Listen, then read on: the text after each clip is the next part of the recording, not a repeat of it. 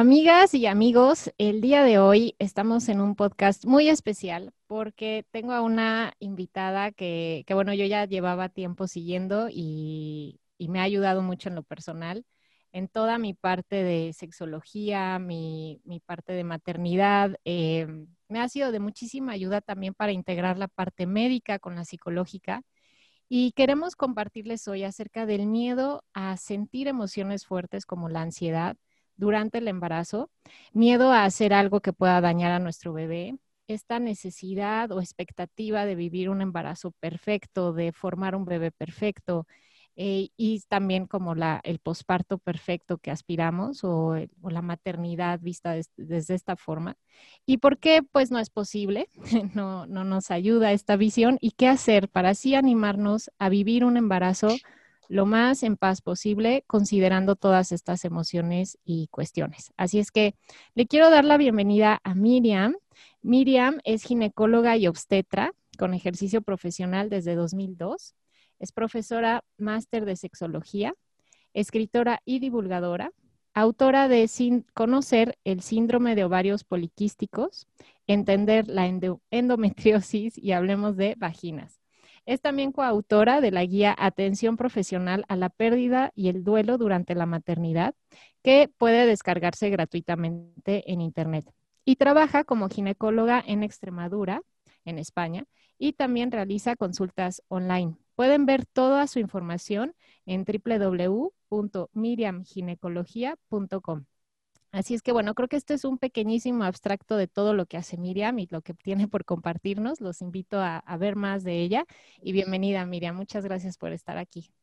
Muchísimas gracias por la invitación, Fabiola. El placer es mutuo. Muchas gracias. Y, bueno, quienes nos estén viendo por YouTube pueden ver de fondo también su, su, portada de su libro de Hablemos de Vaginas. Y me encanta todo el trabajo que haces, Miriam, porque integras muy padre la parte ginecológica con la parte emocional y psicológica y esta importancia de hacer las paces con nuestra naturaleza femenina, con nuestra naturaleza humana al gestar vida y todo lo que es alrededor. Entonces, nuestra primera inquietud es que muchas mujeres nos escriben con miedo a poder hacer cosas que dañen a sus bebés durante el embarazo, como por ejemplo tener una emoción muy fuerte, eh, vivir un duelo y llorar o simplemente tener un ataque de pánico. ¿Qué, ¿Qué, les pudieras compartir a nuestras seguidoras en relación a este tema, Miriam? Bueno, hay una parte que puede ser inevitable cuando se sufre por cualquier cosa que, ha sucedido o que no ha sucedido, simplemente que tienes eh, pues una crisis de ansiedad o, en fin, eh, todo esto es vida y, y evidentemente cuando ocurre, pues ocurre. Lo que no podemos es tener miedo a tener miedo, ¿no? No podemos tener miedo a que esto que me pasa voy a dañar al bebé, porque todo eso complica todavía más las cosas, ¿no? Se vive con mucha culpa eh, y esa culpa genera más ansiedad. Entonces, la forma de romper con esto es permitirnos sentir y autorregular la emoción hasta que la emoción se vaya, porque al fin y al cabo todo se autorregula, ¿no? Pero si nos quedamos ahí enganchadas al sufrimiento y qué le puedo hacer a mi bebé y esto y cómo estoy sintiendo esto, eh, no quiero sentirlo, porque entonces estás en lucha y esa lucha al final genera mucha más, más ansiedad y, y evidentemente nos hacemos mucho más daño. El bebé lo que necesita eh, sí, por eh, la tranquilidad eh, estaría, sería lo suyo, ¿no? Pero un embarazo perfecto no existe y al fin y al cabo, cuando, cuando el bebé humano sale de su madre, pues lo que espera es encontrarse sostenido y, que, que, no le falte nada desde el punto de vista no solo físico, sino también emocional eh, eso es lo que espera un bebé cuando nace, ¿no? No si su madre tiene más ansiedad, tiene menos ansiedad. Si la madre responde a las necesidades del bebé y se genera ese vínculo saludable, ese apego seguro, pues estamos haciendo bien las cosas, eh, pero perfectas es imposible. Entonces, esa es, esa es la historia, ¿no? Que, que muchas mujeres viven el embarazo con una ansiedad extra porque eh, eh, están todo el tiempo pensando que su ansiedad genera en el bebé daño y entonces al final es, es una locura, ¿no? Es, eh, al final genera muchísimo más daño del que, sobre todo a una misma, ¿no? del que se generaría cuando permitimos autorregularnos y sentir, oye, que, si sientes algo, pues, pues lo sientes y ya está, ¿no? Como, como tú bien explicas muchas veces, ¿no? Que hay que permitir sentir y permitir que la emoción pase y se autorregule, ¿no? Sí, y, y qué tan, bueno, son dos preguntas que me nacen. En primer lugar, ¿qué tiene que pasar o qué tan cierto es que vivir una emoción fuerte cómo la vive un bebé, o sea, cuál es la realidad de cómo la vive, porque nosotras nos hacemos una historia, esto es malo, sentir esto es malo, pero realmente para el bebé, ¿qué significa o cómo vive el que una mamá vive una, emoción fuerte? Eso por un lado, eh, me gustaría como saber o que les, nos compartas cuál es la realidad en ese sentido, ¿no? O sea, ¿qué pasa cuando una mamá tiene un ataque de pánico, por ejemplo, en el embarazo? y, ya después platicar cómo le podemos hacer que aún teniendo ansiedad generemos ese vínculo o aún teniendo un ataque de pánico con el bebé en, en nuestra pancita, cómo le hacemos para tener un vínculo con todo y ansiedad. Entonces, primero platicarnos por ahí qué pasa realmente con un bebé en su gestación cuando tenemos estas emociones fuertes. A ver, eh, todo depende de la intensidad y del tiempo. Eh, si tenemos una, crisis de pánico, pues seguramente nos vaya a repercutir eh, en, una medida extrema en el, bebé, ¿no? Otra cosa es que, no sé, estemos, por ejemplo, imagínate en un país en guerra que están cayendo bombas, que ese, grado de estrés sería muchísimo mayor y ese sí que podría eh, ser más dañino. Depende de la, intensidad y, del tiempo. aún así, a ver, eh, hay cosas que son inevitables y lo inevitable, pues no nos queda más remedio que, permitir que pase y, ya está. Pero luego hay una parte opcional, ¿no? Que es eh, junto con ese, con ese estrés, pues, pues meternos esa sensación de culpa, de estoy dañando a mi bebé, todo eso genera todo un daño extra, ¿no? Eh, evidentemente, cuando hay un estrés permanente y mantenido, claro que va a afectar al bebé, pero tampoco podemos caer en determinismos. Y me explico. Efectivamente, eh, durante el embarazo, el ambiente que rodea a la madre y las emociones de la madre, todo eso influye en el bebé. Sí, sí que influye, ¿no? cuando tenemos mucho estrés, pues mm, disparamos la hormona del estrés, el cortisol, que ese cortisol induce cambios cardiovasculares, metabólicos, inmunológicos que a largo plazo eh, podrían eh, generarnos problemas también, ¿no? Eh, cuando el, embarazo se vive con mucha ansiedad, pues probablemente en ese bebé, en ese eje hipotálamo, hipófiso ovárico del bebé, se programa, digamos, para un mundo hostil. No, no nos vamos, a ver, eso ocurre, ¿no? Pero eso aunque ocurriera y el, bebé tiene ese, programa eh, de prepararse para un, ambiente hostil, para cuando salga del útero, eso que le llamamos programación fetal. Si quieres, luego explicamos mejor qué es esto de la programación fetal. Eh, cuando su eje se programa para un mundo hostil y maneja mal el cortisol, tampoco podemos caer que esto ya queda determinado así de por vida y ya está abocado ese bebé a estar mal de por vida, ni, estas cosas tan determinantes que muchas veces pues eh, eh, generan todavía más angustia. ¿no? Eh, cuando un bebé sale del útero de la madre, pues espera encontrarse con su madre y espera encontrarse arropado, y en piel con piel con la madre, con, en fin, que todas sus necesidades eh, no solo físicas, sino también afectivas, estén cubiertas. Si este bebé se encuentra con eso, cuando nace, eh, se encuentra con un ambiente seguro y todo eso, pues todo esto va, por supuesto, ese eje hipotálamo hipófiso eh, adrenal, que es el que dispara el cortisol, pues se puede reparar, digamos, ¿no? se puede volver a...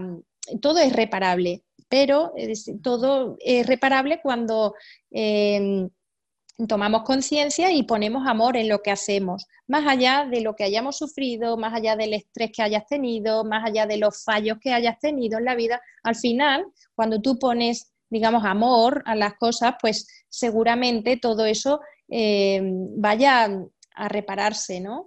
Eh, un bebé que nace de, en un ambiente hostil, que la madre ha sufrido mucho, mucho estrés, si luego aparte lo separas de la madre, eh, la madre mm, eh, no, fomentamos ese, ese, vínculo entre la madre y el bebé, incluso muchas veces erróneamente queremos ayudar a la madre diciéndole, bueno, yo me llevo el bebé para que tú descanses, ¿no? Y es al revés, lo que hay que hacer, yo te ayudo a que a hacer las cosas de la, que tengas pendiente para que tú puedas estar con tu bebé y vincularte y disfrutarlo, ¿no?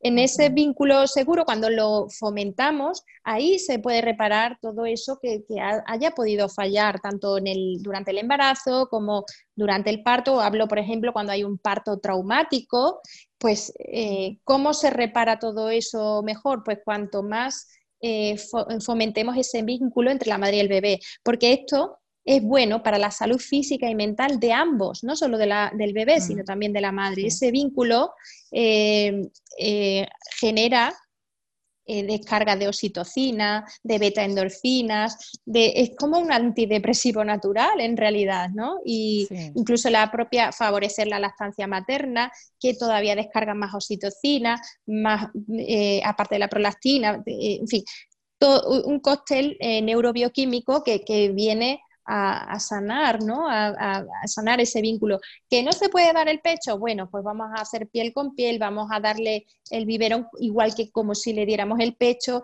Eh, al fin y al cabo, ese bebé que se sienta sostenido y arropado, que el bebé lo que no sabe si su madre tiene ansiedad o no tiene ansiedad, lo que sabe es si sus necesidades físicas y afectivas son cubiertas o no son cubiertas, que no sienta que se, eh, está abandonado. Eso es lo que necesita el, bebé, ¿no? Que su madre esté pendiente de, él y que, y que, y que, no, y, que no se vea que, que, se, em, que, se encuentra desamparado, ¿no? Eso es lo que, lo que espera el bebé. Más que luego, más allá de todo, si una persona tiene ansiedad y todas estas cosas, más allá de eso está ese vínculo, fomentar ese vínculo eh, saludable, porque además también es bueno para evitar la depresión postparto en, la madre, ¿no? que, eso es otra. ¿no? La depresión postparto no deja de ser una alteración en el vínculo. Si tú te fijas, la depresión postparto es más frecuente en las mujeres que, dan, que no dan el pecho, mujeres que han tenido un parto traumático que le han separado al bebé de la madre. Es decir, todo lo que sea separación de ese mm. tándem madre-criatura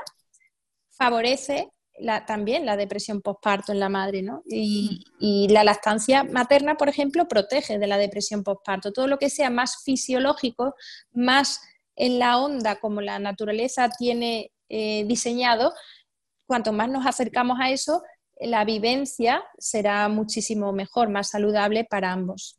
Sí, wow, pues me encanta Miriam porque creo que hemos de partir en, digamos, resumiendo un poco lo que nos estás compartiendo, que dejemos de llamarle puedo dañar al bebé, porque no es como un daño, un daño sería algo irreparable, un daño sería como que ya se lastimó, ¿no? Y, y, ya, quedó mal.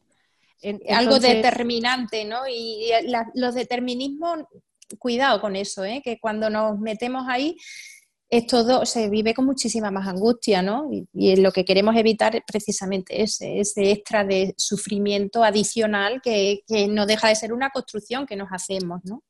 Sí, entonces qué bueno que hay tanta información ahora de que el embarazo importa, que la gestación sí va a ayudar a, las, características diferentes de cómo es una gestación, puede ayudar, ¿no? A tener eh, mayor salud en, en tu bebé y en ti pero que lo usemos más como qué bueno que ya lo sé, más no aspirar al perfeccionismo, no aspirar Evidentemente. a ahora voy a ser una persona que no soy, sin emociones, sin problemas, sin gritos, sin conflictos. Eh, digo yo porque cuando tuve a mi segunda bebé, de repente me encontraba regañando a mi, a mi otro hijo y como emocionándome demasiado y era como, pues, pues sí, o sea, todo esto está recibiendo mi bebé, tanto mi luz, mi momento de meditación y paz mundial, como mi momento de enojo y frustración y coraje. Claro. Y todo lo está recibiendo porque es mi hija y porque somos humanas. Somos humanos, efectivamente. Y ahí yo lo que hacía era que le decía, ¿no? Mira, mi amor, esto es un coraje, esto es hacer un coraje y ahora te voy a enseñar cómo relajarnos, ¿no? Entonces, eh, también en esta autorregulación que nos comentas tan importante, el permitirnos sentir esas emociones y verlo como que estás haciendo un vínculo con tu bebé al enseñarle cómo se viven estas emociones y cómo las puedes autorregular. Y entonces, cualquier cosa que pasa en el embarazo, por ejemplo, si yo viví el duelo de mi papá, que fue muy emocionalmente fuerte, pues eh, lo puedo después, al momento de en cuanto nace, empezar a hacer otra serie de cosas para eh, vincularme y ese vínculo va a ayudar, ¿no? Y bueno, claro. Eh, en mi caso personal con mi primer hijo, me la viví todo el embarazo meditando y descansando y él es muchísimo más activo, enérgico, podría decir, se estresa un poco más fácil que mi bebé, que vivimos con gritos, con este, el duelo de mi papá, eh, cambio de mudanza, cambio de oficina, o sea, todo lo viví tan diferente y a la vez ella es súper relajada y puede estar tumbada viendo el techo tranquila, ¿no? Digo, no sé, no, no hay determinismos. No, no lo hay.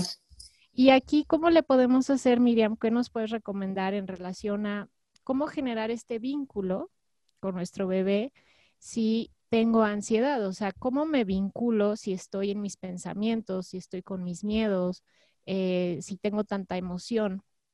¿Qué, ¿Cuál sería como los puntos más importantes para afianzar ese vínculo con nuestro bebé durante y después del embarazo? Sobre todo aterrizar en el cuerpo, en sentir el cuerpo y en sentir el, al bebé, ¿no? Por ejemplo, el hecho de estar en piel con piel es algo muy del cuerpo, muy físico, pero al final no hay separación cuerpo-mente, es todo una unidad. Y muchas cosas que hacemos en la mente van a repercutir, las cosas que pasan en la mente repercuten en el cuerpo y las cosas que pasan en el cuerpo repercuten en la mente. Ah, no hay separación, no es todo uno. Entonces, el, eh, si tenemos la mente muy, eh, con mucha ansiedad y tal, bueno, pues eh, seguramente esa, esa, respiración con el bebé, todo eso genera esa se genera muchas beta endorfinas, oxitocina. Eso puede ayudarnos muchísimo a, calmarnos y, a su vez a calmar al, al, bebé, porque el bebé necesita tanto a su madre como la madre necesita estar con el bebé, cuando en los primeros momentos es como una, un tándem que no, puede ir uno sin el otro, ¿no? Y, por eso yo creo que... Sí. Perdón, pero incluso si estoy teniendo ansiedad, me podría ayudar. O sea, estoy teniendo un momento de ansiedad y me podría ayudar ponerme piel con piel con mi bebé y compartir estas sensaciones sintiéndolas y sí, dependiendo también del grado de ansiedad. En fin, quiere decir, una persona con ansiedad conectada con la realidad. No estamos hablando de, yo qué sé, a ver si me van a malinterpretar. Eh, si, eh, si hay un brote de, esquizofrenia, otra un brote de esquizofrenia, otra cosa diferente, que también puede haber mucha ansiedad ahí, eso ya es otra cosa. estamos hablando de una persona que solamente tiene ansiedad, que tiene conexión con la realidad y que solamente tiene ansiedad eh, pues, como la, respiración eh, y todo eso, volver al cuerpo calma tanto, pues si lo haces en tándem, pues estaría fabuloso, porque eso va a calmar esas sensaciones y, al bebé, por supuesto, si lo que quiere es estar en piel con piel con, la madre, ¿no? Y quiere, quiere que lo acurruquen, que, que le den besitos, que le den abrazos, que eh, es todo muy de cuerpo. Entonces, pues centrarnos en el cuerpo y eso eso a su vez calmará la mente. Pero si nos separamos y decimos, uy, como tengo ansiedad, que se lleven lejos al bebé, eh, es, eh, o que otra persona dice, bueno, yo te, me llevo al bebé para que tú te calmes y tal, eso no es ayudar, a, ayuda más cuando le descargas a esa madre de, de, otras responsabilidades. Mira, me llevo a tu otro hijo, por ejemplo, al parque para que juegue y así esté tú tranquilita aquí. Eh, descargar de otras funciones y, y otros trabajos y otras historias, eso sí que ayuda, pero no quitarle al bebé para que pueda hacer eh, un trabajo de algo o para que se pueda calmar, no. Es favorecer ese vínculo quitándole todo lo de alrededor que añade más estrés ¿no? a, la situación. Por ahí es donde podemos ayudar más y, conectarnos con el cuerpo. El cuerpo, en este caso, no es tu propio cuerpo solo. Es como cuando meditas y todo esto, en realidad estás conectando con la respiración, con el cuerpo y eso calma la mente. O, por ejemplo, cuando haces yoga, es algo que tú haces en el cuerpo físico y te calma la mente. Bueno, mm. pues aquí el cuerpo eh, sería madre-bebé, pues estar ahí acurrucadito y disfrutar de ese momentito así que, y tal, eh, los dos muy, sin tener que estar estresada por otras causas, sino centrada en eso.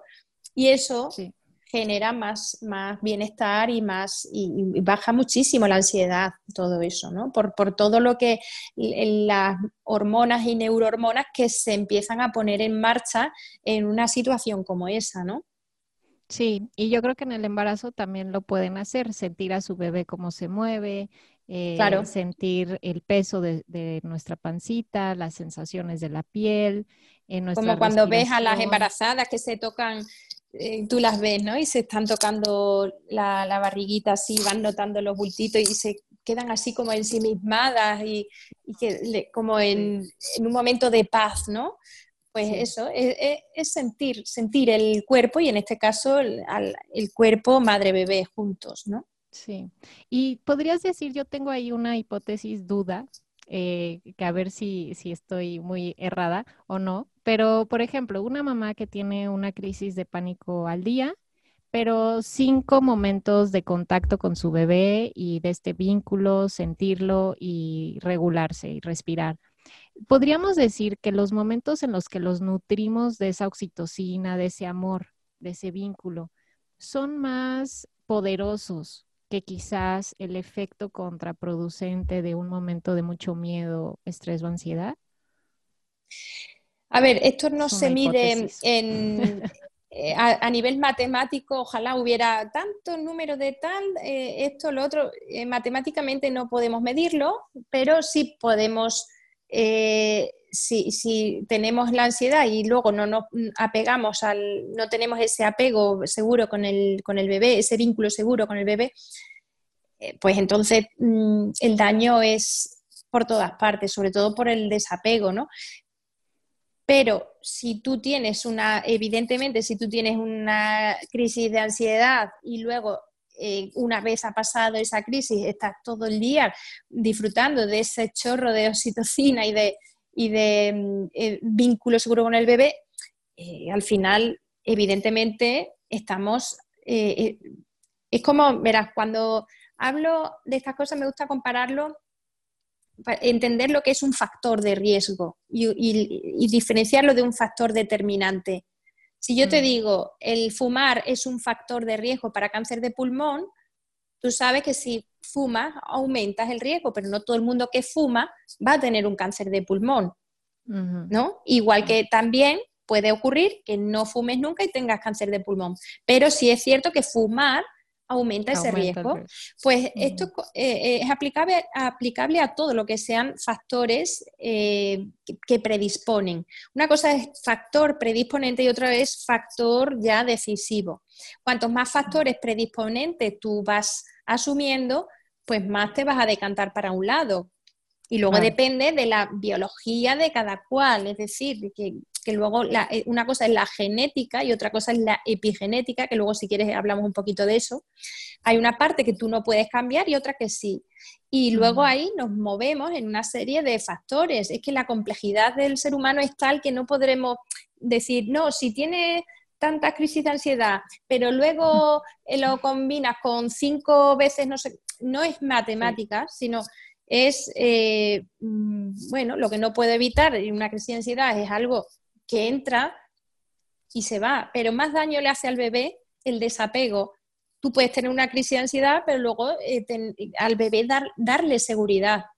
Y al bebé le estás haciendo mucho bien y te lo haces a ti también, porque como he dicho antes, ¿no? ese vínculo seguro eh, da salud mental también a la madre, no solo al bebé. Entonces, yo, eh, todo lo que podamos añadir de, vínculo seguro, pues mejor. El, el, extremo del desamparo, eso, es, eso no existe, ¿no?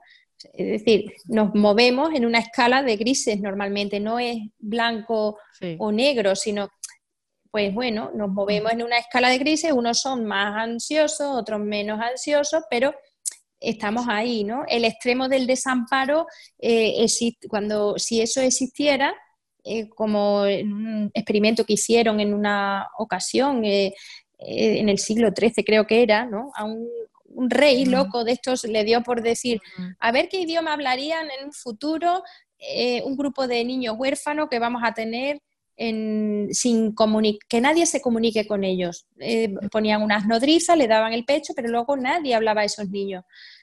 Claro, esos niños se sentían desamparados, aunque le alimentaran, pero a nivel afectivo estaban en el extremo del desamparo, ni les hablaban. El 100% de esos niños murieron en ese experimento. Claro, cuando estamos en ese extremo, morimos pero que esto es muy difícil que, ocurra, ¿no? Entonces, dentro de, esa escala de grises, pues podemos hacer cosas que beneficien, cosas que perjudiquen, y esta es, esto es la, historia del ser humano, ¿no? Que es, la vida, perfección, igual que no, es, no vamos a hacer el extremo del desamparo, tampoco vamos a hacer el extremo de la perfección. Es más, si estamos pensando que vamos a hacer, eh, vamos a llegar a ese extremo de la perfección, el bebé perfecto, el apego perfecto, todo, es que entonces, como pensemos en esos términos, ya eso en sí mismo es angustiante y no va, eso no existe, ¿no? La perfección no existe. Vamos a intentar eh, hacer las cosas lo mejor que podamos y lo que no se puede, pues no se puede y ya está, esa es la vida, la vida no es perfecta. Sí, y, y algo que a mí me relaja mucho es cuando de repente me empiezo a culpar de, ay, lo desamparé o, ay, no le puse atención. A ver, ¿cuál sería la realidad de que si eso fuera verdad? O sea, ¿qué tendría que estar pasando para de verdad yo decir que lo estoy desamparando? No, pues que no le di ni una caricia, ni lo volteé a ver, ni le dirigí la palabra, ni lo toqué, ni le di de comer. O sea, poner la realidad, como nos está diciendo Miriam, de qué tanto es tu juicio hacia la perfección y qué tanto es la realidad humana. Claro de que eres un ser humano y que tus hijos van a tener que crecer contigo tal y como eres. Y no van a ser, y no van a tener el vínculo perfecto. Eh, todos tenemos una cierta tendencia, eh, tú sabes, ¿no? Eh, como psicóloga, los tipos de apego que hay, que así muy resumido, podríamos decir que son tres, luego se pueden subdividir en más, pero podríamos decir apego seguro y dentro del apego inseguro, los evitativos y los ansiosos, ¿no? Eh, y todos tenemos una tendencia hacia el evitativo, hacia el ansioso, cierta, o sea, nadie es perfecto, eh, nadie tiene un concepto del amor perfecto, ¿no? Pero sí que podemos acercarnos, podemos intentar acercarnos lo, máximo posible a lo más saludable. Y lo que y ya está. Y, y, luego lo que no hayamos podido dar suficiente, bueno, pues es que mm, no podemos ser eh, no podemos pretender la perfección absoluta porque no, como bien acabamos de decir, eso no, existe. ¿no? la vida está llena de muchísimas imperfecciones y, es una perfecta combinación de imperfecciones al fin y al cabo. Y, bueno, y, cierta tendencia hacia un lado, hacia otro, vamos a tener todo el mundo. Porque, a ver, eh, y luego otra cosa, que si tú tienes una tendencia a ser evitativo o ansioso en tus relaciones por, ese apego que has tenido en la infancia, también hay que decir algo. Em, tenemos la suerte de que eh, con nuestra voluntad de querer mejorar, se puede em, incluso hasta la, imagínate que tú tienes una serie de fallas en tu eje hipotálamo hipófiso adrenal que te hace eh, manejar peor el cortisol y estar en, situaciones estresantes con más facilidad y todo viene porque has tenido una infancia horrible. Vamos a ponernos en ese ejemplo, ¿no? Has tenido una mala infancia, un apego con mucho desamparo y eh, resulta que eres una persona pues, que tiene un montón de, dificultades en la vida. Bueno, ¿qué, hacemos? Pues se pueden hacer cosas. Eh, simplemente el hecho de eh, meditar mejora ese, ese, eje hipotálamo hipófiso adrenal. Eh, podemos a través de la meditación, quien dice meditación dice cualquier técnica o yoga, mindfulness, se ha demostrado que todas estas terapias eh, cuerpo-mente que integran también el cuerpo-mente, el centrarse en la respiración, todo eso, se ha demostrado cómo cambia el cerebro y cómo ese eje hipotálamo hipófiso adrenal eh, se regula mejor. Eh, y esto es una decisión. Es decir, una persona, mm, vale, ¿qué hacemos? Pues por mi mala infancia, pues tengo todos estos problemas. ¿Y qué? ¿Y qué? Eh, nos tiramos la vida culpando a nuestros padres porque, fíjate, porque, o, podemos hacer algo y podemos mejorar. Pues sí se puede, sí, todo es reparable. Eh, de, alguna manera, eh, volviendo a esa conexión y a, esa, a ese aquí y ahora y todo eso, podemos recuperar muchas cosas que no que, que, hayan estado mal porque claro cuando en periodos muy críticos de tu vida en la infancia después de nacer en la adolescencia se viven situaciones muy extremas pues claro es que eso al final afecta a tu, a tu cuerpo físico no afecta ya a tu a tu arquitectura cerebral. Pero eso no significa que ya estoy echada a perder, podemos hacer esas dos opciones. Una, ah, pues ya me he hecho a perder, ya no puedo, soy así y, me conformo, o puedo no conformarme y decir, voy a hacer lo posible para mejorar y se puede, pero hay que tener esa, esa actitud de, querer buscar eh, hacer algo por, una, misma persona, ¿no? Por ti mismo. El otro día hablaba con una, con una paciente de, con una consulta online y tal que, tuve con una paciente y, venía de, una, historia, claro, el estrés le alteraba todo el ciclo hormonal y todo eso, y hablando un poco de eso, eh, así me dijo así esa anécdota de eh, eh, que había tenido una etapa en su infancia horrible durante muchos años y que ella era consciente de todo lo que eso le ha dañado, pero que estaba precisamente haciendo eh, a través de, en su caso, mindfulness y todo esto, estaba consiguiendo muchísimos pasos para, para revertir todo aquel daño que recibió durante esa etapa. Digo, qué bonito que una persona en lugar de decir, pues ya me he hecho a perder, me meto en la droga y ya, no, ¿sabes? En vez de hacer eso, podía haber hecho eso, porque claro, a mí ya me han dañado y ya no, no hay solución, pues me he hecho a perder. Y esta, sin embargo, esta persona decidió justamente lo contrario. Vamos a, intentar reparar y todo lo que estaba en, ella misma, pues pudo irlo cambiando. O sea, que esto es lo bonito de, de todo esto, ¿no? Que todo es reparable.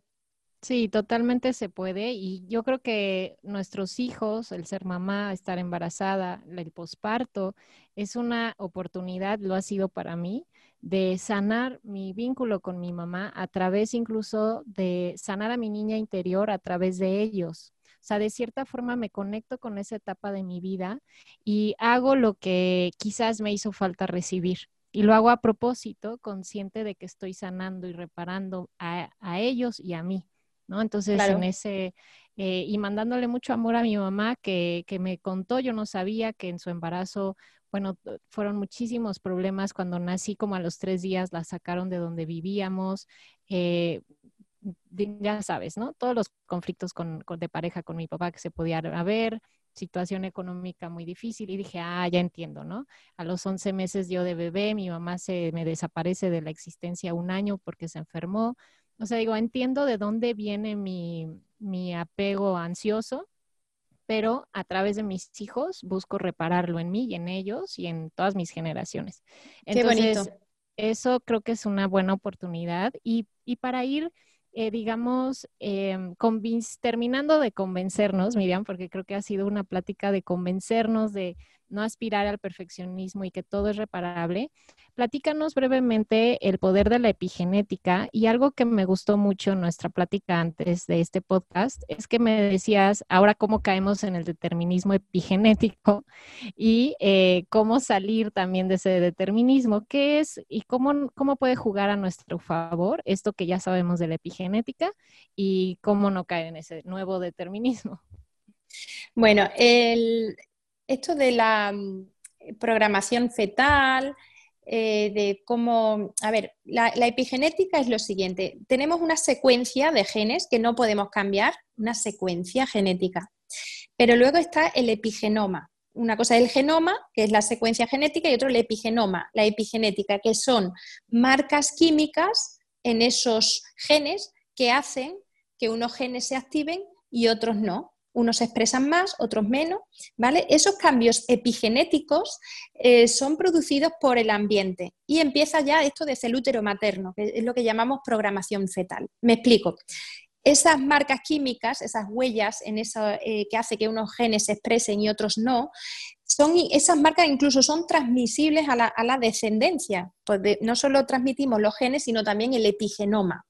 Mm. Por eso, esto que dicen, somos lo que comieron nuestros abuelos, bueno, viene de ahí, del, epigenoma, de lo que han cambiado en, o sea, la parte epigenética la recibimos, lo que vivieron, lo que comieron nuestros abuelos, de alguna manera nos llega, ¿no? a través del, del, epigenoma, como estamos diciendo. Eh, em, esto se vio que, eh, ocurría ya desde el útero materno. El primero que se dio cuenta de esto fue un epidemiólogo inglés llamado Barker, que se dio cuenta que en las zonas de Inglaterra donde había donde hubo en una generación hambruna, en la siguiente generación, eh, es decir, esos hijos que nacieron con bajo peso por la hambruna, en la siguiente generación, en esa misma zona de Inglaterra donde, donde hubo hambruna, había todo lo contrario, gente obesa con todo lo que es por exceso de, alimentos. ¿no? Había mucha obesidad, hipertensión, diabetes. Entonces se dio cuenta que los bebés que nacían de madres que habían pasado hambre, cuando eran adultos, eran obesos. Y entonces esto luego se entendió a través de la epigenética. ¿Qué ocurría aquí? Pues que esa madre, como vivía en un entorno sin alimentos, ¿qué hace el bebé? Pues se tiene que adaptar eh, al ambiente que le espera. ¿Qué sucede? Que comienza a haber cambios epigenéticos en su metabolismo, convirtiéndose su metabolismo en un metabolismo ahorrador de energía, lo cual le permitió sobrevivir en el útero materno. ¿Qué pasa? Mm. Que nace con esos cambios epigenéticos que le van a perdurar probablemente, eh, o sea, ahora hablamos del determinismo y todo esto, esos cambios epigenéticos le pueden eh, perdurar en su etapa adulta, ¿vale? Y entonces, ¿qué sucede? Que si tú tienes un, metabolismo que ahorra energía, a poco que comas normal, eh, tienes tendencia a la obesidad. Mm. Entonces, lo que le ayudó a sobrevivir en esa etapa, pues claro, en la etapa adulta puede ser eh, servirle para justo lo contrario. Luego se vio que esto mismo, el, epigenoma hacía cambios en el metabolismo, se, empezó a ver en muchas otras cosas, entre ellos en el eje hipotálamo hipófiso adrenal, se ven cambios epigenéticos en ese eje, de manera que eh, un embarazo vivido constantemente con ansiedad, pues esos cambios epigenéticos en ese eje del bebé también van a estar ahí. Van de adulto puede manejar peor el estrés. Ahora bien, eh, igual que eh, si naces con un metabolismo ahorrador de energía, si luego cuando naces le meten biberones en lugar de dar el pecho, le, le, estás metiendo muchas más calorías, ¿qué va a suceder? Que la posibilidad de obesidad se va a multiplicar. Si luego encima durante toda la infancia le das muchos azúcares, muchas grasas, se alimenta mal, pues todavía si ya tiene un metabolismo ahorrador, pues y le metes todo eso, pues vas, mm, le estás poniendo todas las papeletas para que sea obeso, ¿no? Desde incluso la infancia. Entonces, que, eh, igual que, que, podemos adaptar a ese bebé que ha nacido con un metabolismo ahorrador le vamos a dar el pecho, lo cual va a deshacer toda, ese, toda esa tendencia, eh, porque el, dar el pecho protege de la obesidad, genera cambios epigenéticos para proteger de la obesidad. Si luego le damos una alimentación sana, pues, oye, no tiene por qué ser el día de mañana una persona obesa. Es decir, eh, sí que el vivir en un ambiente eh, déficit con déficit de caloría dentro del útero materno te predispone a ser obeso, pero si luego reparas, ¿no? Eh, dando el pecho, eh, haciendo una alimentación equilibrada y todo eso, pues estamos cambiando esa, tendencia y el día de mañana no tiene por qué ser una persona obesa. No es un factor determinante, no caigamos en determinismos. Salimos del determinismo eh, genético, ya no podemos decir, no, como mis genes son así, ya soy así. No, hemos salido de ese determinismo porque vino la epigenética, pero no caigamos ahora en un determinismo epigenético. No, como nací mm, en un ambiente hostil, pues yo ya soy así de siempre, ¿no? ¿Vale? Entonces, igual que un bebé, su eje hipotálamo hipófiso adrenal, si está mm, programado epigenéticamente para un entorno hostil y va a tener esa tendencia a, un mal manejo del cortisol, pues lo mismo que, el, que ha tenido un metabolismo eh, ahorrador dentro del útero materno para sobrevivir, pues lo compensamos cuando nace. Pues esto igual, pues mucho piel con piel, mucho lactancia materna, mucho mm, que sea cubierta sus necesidades afectivas para revertir todo, esa, todo ese epigenoma de ese eje hipotálamo hipófiso adrenal. Es más, hasta incluso en la etapa adulta tú haces meditación y mejoras epigenéticamente tu eje. Con lo cual, eh, esto lo que nos tiene que hacer ver que no mm, no tenemos que caer en determinismos, que luego está, luego está la voluntad de querer reparar las cosas, que podemos, que se puede reparar las cosas. Y eh, lo que nos tiene que quitar todavía más ansiedad, esa, eh, esa sensación de poder decir, bueno, oye, que somos humanos y esto puede, puede moldearse, ¿no? Todo, todo, todos estos factores podemos luego moldearlos a nuestro favor, ¿no? Sí, que sepamos, eh, gracias Miriam, porque ah, me, me, hiciste pensar en cómo realmente nacemos o el momento de nacimiento de los nueve meses es por un tema de que es el tamaño en el que puedes salir, ¿cierto? De, del vientre, pero eso no significa que ya estás eh, terminado o, que ya, ya, estás hecho al 100%, al menos no en tema neurológico. El posparto sigue siendo un embarazo, o sea, las neuronas, el cerebro y todo este eje del que nos habla Miriam se sigue formando en los primeros años, de hecho, de hasta los seis más o menos se sigue todavía más y todavía hasta la adolescencia y todavía incluso después de la adolescencia, gracias a la neuroplasticidad, podemos restaurar cualquier eh, cosa que no te haya gustado que le transmitiste a tus hijos. Entonces, cuando yo también me encuentro culpándome de, ay, estoy poniendo la semilla de la ansiedad en mi hijo al rechazarlo o yo qué sé, porque de repente le dije que no podía jugar con él, también pienso en cómo al final del día vivir ansiedad no es del todo malo o negativo y que lo que sea que él está viviendo le va a ayudar para conocerse en su vida adulta y auto mejorarse en lo que él necesite mejorarse, ¿no? O sea, perderle el miedo también a, la ansiedad, a las emociones, a la tristeza,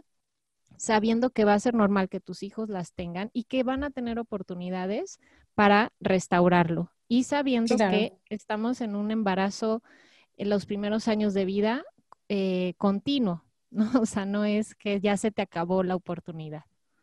En la, eh, justo después del parto hay un momento donde se producen muchísimos cambios epigenéticos em, justo después del parto. Por eso es tan importante el piel con piel, que siempre decimos, ¿no? Cuando nace el bebé, que ponerlo en piel con piel con la madre, porque esa oxitocina em, y esa beta-endorfina y todo, todo esa, ese cóctel neurobioquímico que hay en el cerebro de la madre y el bebé, de hecho, el momento de la vida donde más alto nivel de oxitocina, que es la hormona del amor, el cortisol lo contrario, la del miedo, ¿no? El mm. momento donde más nivel de oxitocina tenemos en nuestra vida es justo después del parto, tanto la madre como en el, bebé. Y eso induce una serie de cambios epigenéticos súper importantes. Por eso ese, eh, ese, piel con piel después del parto eh, es tan, tan necesario.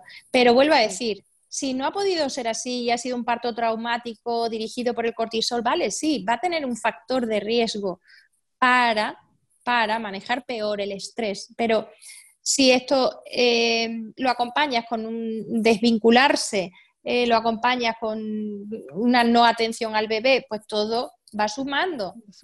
Pero sin embargo, si contrarrestamos con todo lo que podamos hacer, eh, lo que quiero decir es que siempre hay un margen de posibilidad de reparar el daño. Y también lo que tú dices, el hecho de autorregular las, las emociones, eh, sean positivas, negativas, no me gusta llamar las emociones negativas, pero bueno, se le llaman así, ¿no?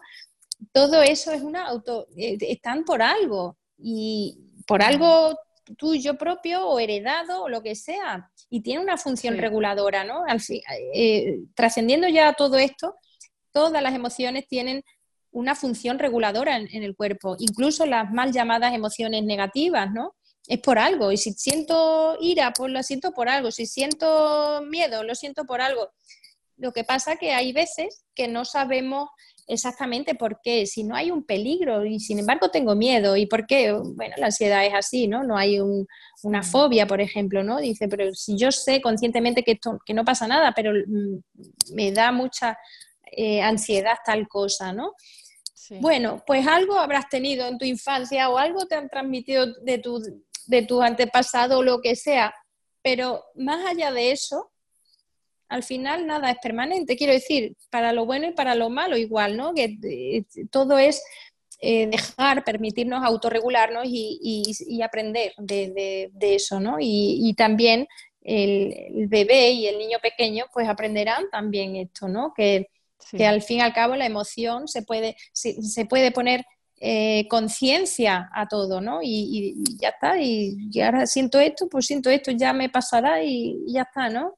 Perdonarnos un poquito y no ser tan, tan, eh, querer ser todo perfecto y todo ¿no? Perdonarnos que, somos humanos, que no, que no todo lo podemos eh, calcular milimétricamente, ¿no? Para que sea todo con la perfección. Es que entonces no dejaríamos de ser humanos, ¿no? Sí. Wow, Miriam, pues, pues muchísimas gracias. Creo que nos has compartido muchos puntos de, de gran valor. Eh, puntualizo también lo último que nos compartió ahorita Miriam, la importancia de saber que también si una emoción está, está ahí es para algo y que a medida de que aprendan a, mm, y practiquemos a cómo sentir esas emociones y permitirles su movimiento, estás haciendo algo positivo para también la química de, todo lo que se está gestando. Y, y darle la bienvenida a tu bebé a este mundo humano, cambiante, ambivalente y complejo y lleno de muchas emociones, enseñándole cómo, cómo regularlo a través de regularlo tú, que no va a poder ser de forma perfecta, pero sí con tu mejor esfuerzo.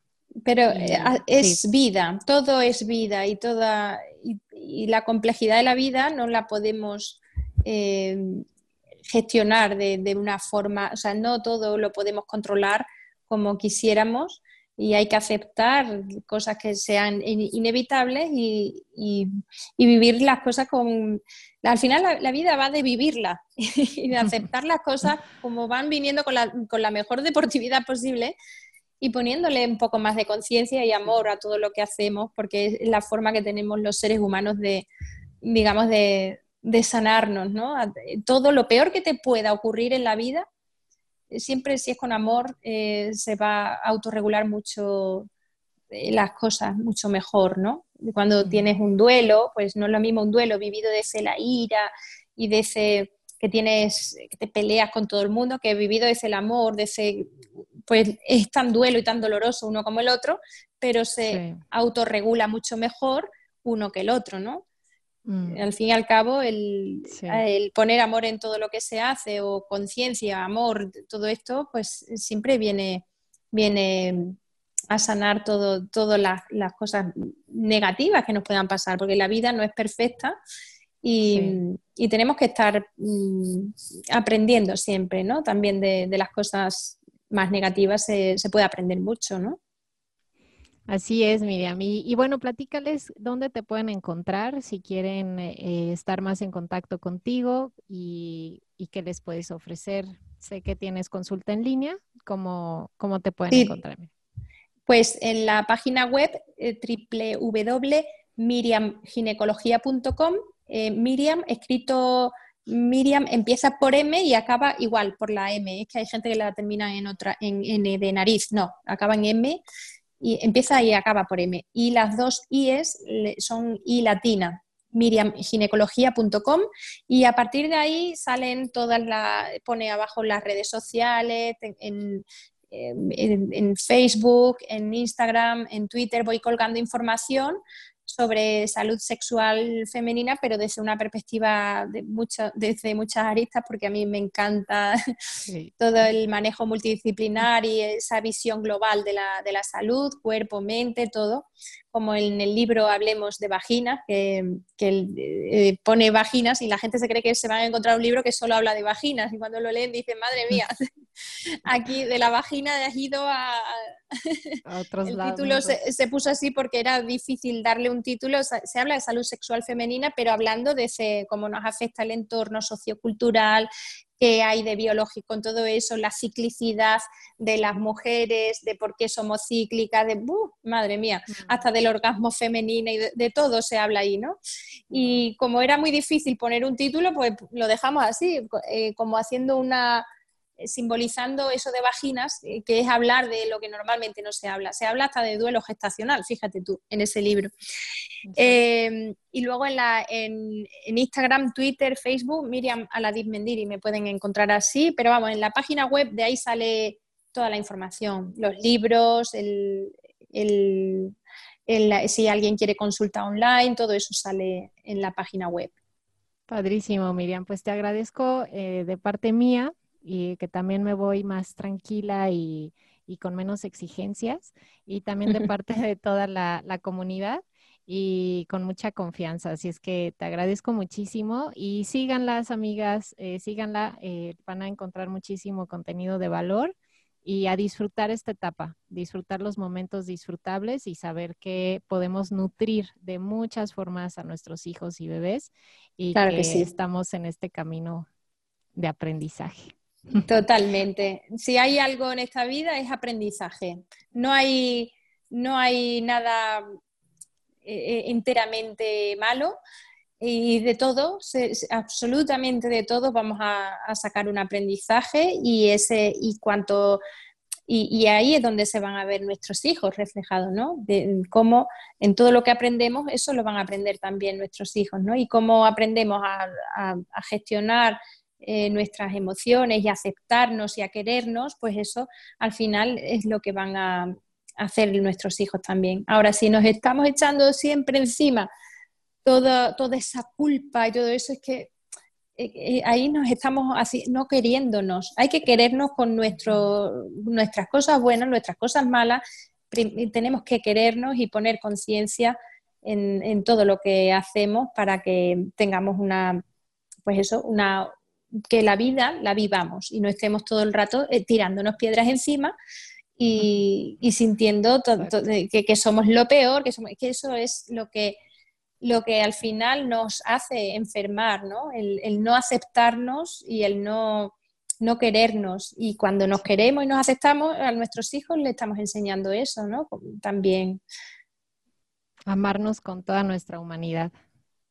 Muchísimas gracias, Miriam. Y, bueno, vamos a, seguramente la voy a buscar otra vez. Te voy a buscar, Miriam, para platicar de duelo en el embarazo, para platicar de, cómo vincularnos eh, también afectivamente con nuestros hijos. Y que hoy ya lo platicamos mucho, pero bueno, hacer las paces con nuestro ciclo, con, con nuestras vaginas, todo eso, creo que hay mucho más por platicar. Así es que muchísimas gracias por, por haber aceptado estar aquí y fue un placer. Muchísimas gracias. Un placer también.